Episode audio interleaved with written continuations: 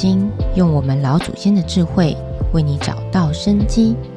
大家好，我是你的紫薇姐妹苏菲。你今天过得好吗？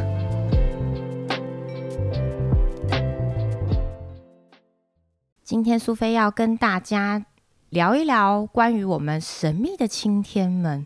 常常苏菲在跟紫薇紫薇的朋友们聊天的时候，大家都会问：诶，请问一下，什么是华山青天呐？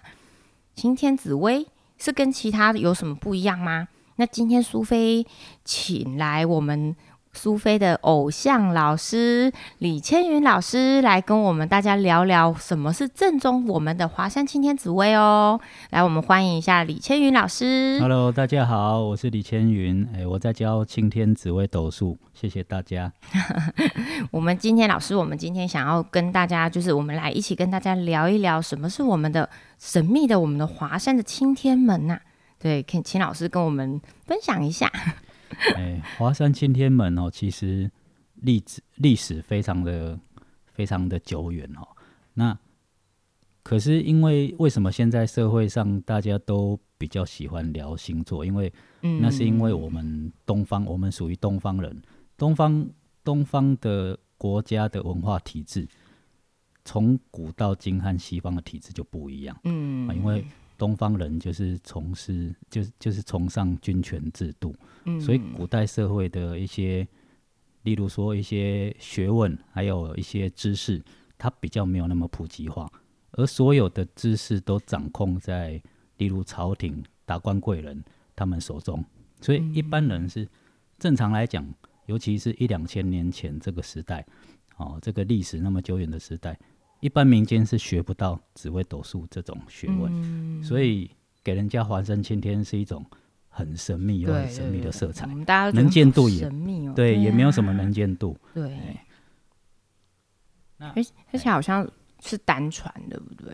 就是到上一代掌门人之前都是单传。因为这个故事其实非常的冗长哈，对，我们今天截长补短，我大概我大概把它截长取短，大概形容一下。嗯，紫微斗数其实在清朝的时候就已经有断层啊，因为因为我们知道清朝它本身并不是汉民族啊，在清朝以前的明朝，它才是真正由汉人啊汉人的汉就是汉人所建立的。中央朝廷，嗯，所以其实紫微斗数在清朝明末清初这个时代已经有所谓的与现代民国已经有断层，所以一般人很容很不容易学到真正的紫微斗数。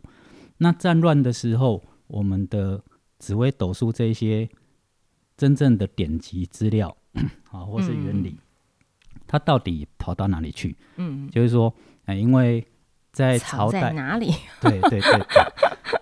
这个就是因为战乱的时代嘛，那战乱的时代，既然外族，大家想一下那一种有点类似类似电视上那种那种电视剧的剧情，嗯，好，你们想一下，像明末，好比说明末为什么崇祯他要他要诶自好自自缢，哎，对对对，因因为他他不想流于外族。掌控，嗯，相对的朝廷很多宝贵的东方属于东方汉人真正的文化，嗯，他当然不会想要流入外族之手，嗯，啊，或是例如说蒙古人侵略侵略这个中华这块土地的时候，当然他们有志之士会把它保留到民间，嗯，那保留到民间一定是由其中的，例如皇帝身边关键的人物，嗯，其中的一位或两位来掌管，所以一般民间。当然见不到真正的这一些我们中国中国哦真正的宝贵的资料，这样子。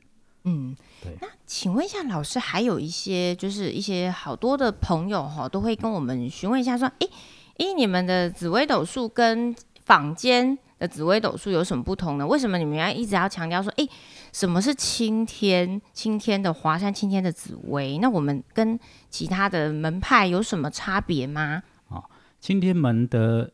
所属于紫微斗数是分得非常清楚，而且其实它的它所用的星辰就是一般坊间所说的是八飞星派。嗯，那其实十八飞星派并不只是飞星，它还有分啊，我大概讲一下哈，嗯它还有分飞宫、飞星，哦，还有一些理气气化，嗯理气象数，它还有分门别类，它有很多细项种类的不同。那青天门的紫微斗数，它是基于物理还有数学的学理，然后河图洛书为本来开始演化。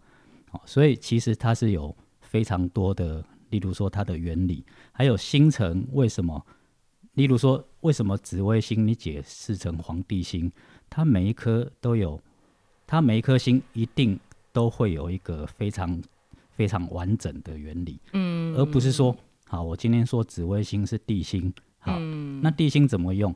你难道看书上写说他教你怎么用你就怎么用？那，你没有没有原理之下，那嗯你就去信他吗是用一个？什么故事，凡事要有所本，对对对对对，你一定要有真正的对你一定要有有一个真正的原理，说，哎，为什么舞曲叫做财星，嗯叫做将军星？难道他说什么你就信吗？嗯那以至于造成很多人都觉得说，哎，到底他是真是伪？那我们不知道嘛，要有科学的 一对些不知道解释，不知道就觉得说没有命理这回事。其实，嗯其实，其实真正的真正的它是属于一种物理学、物理的设定，它只是一个名词而已。嗯哎，但是它真的有它的学理和用法。那青天门最主要是它的学理非常非常完整，而且嗯流传已经数千年了。哇，真的哦，而且还有包含包山包海，真的是这那样。。个坊间一般都看不到对，就有拿来算命而已，对不对对对对其实其实我们今天还有很多包罗万象的东西。对啊，对啊，对啊。好，那我们今天介绍青天门就先到这个段落，那我们下一集再见喽，谢谢老师。好，谢谢。